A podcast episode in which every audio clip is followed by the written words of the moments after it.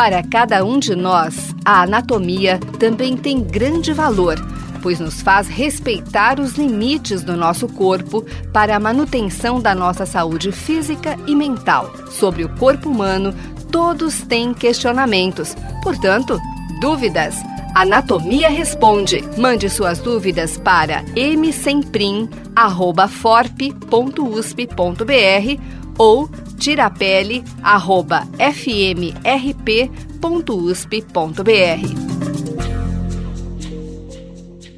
Olá, pessoal. Hoje nos próximos programas iremos descrever algumas das principais relações observadas entre as estruturas anatômicas dos diferentes segmentos do corpo humano, também referidas como sintopias. Assim, no programa de hoje, faremos a descrição de uma importante sintopia localizada no segmento membro superior. A relação anatômica do úmero com alguns nervos ou ramos do plexo braquial nos casos de fraturas de segmentos desse osso. O úmero, osso do braço, o maior osso do membro superior, como osso longo, possui duas extremidades, ou epífises, proximal e distal, e uma diáfise, ou corpo, sua parte central. Como outros ossos do esqueleto, o úmero possui diversas partes, que são regiões com relevos ou depressões ósseas, denominadas no conjunto de acidentes ósseos.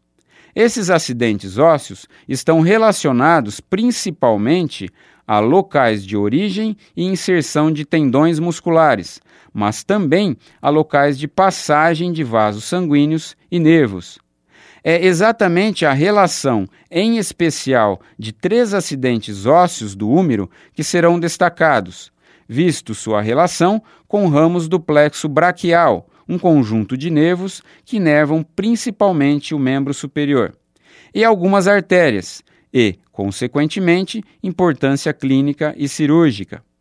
Assim, na sua epífise proximal ou extremidade superior, próximo da articulação do ombro, está localizado o colo cirúrgico do úmero, um local comum de fratura, já que representa uma região estreita e distal à cabeça e aos tubérculos do úmero.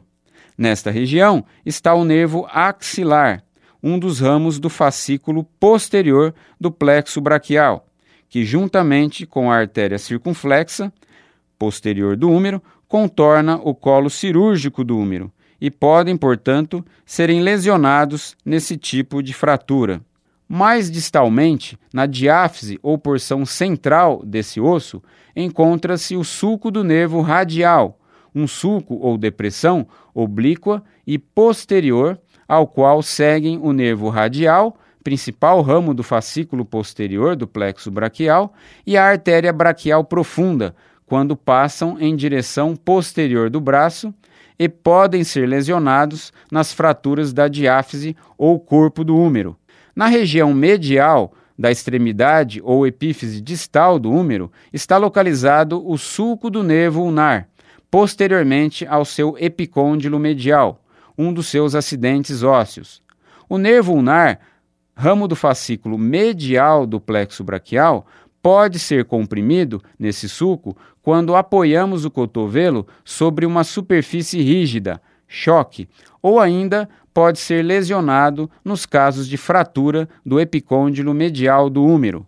Eu sou o professor Luiz Fernando Tirapelli, docente da disciplina de Anatomia Humana da Faculdade de Medicina de Ribeirão Preto, da Universidade de São Paulo. Você ouviu?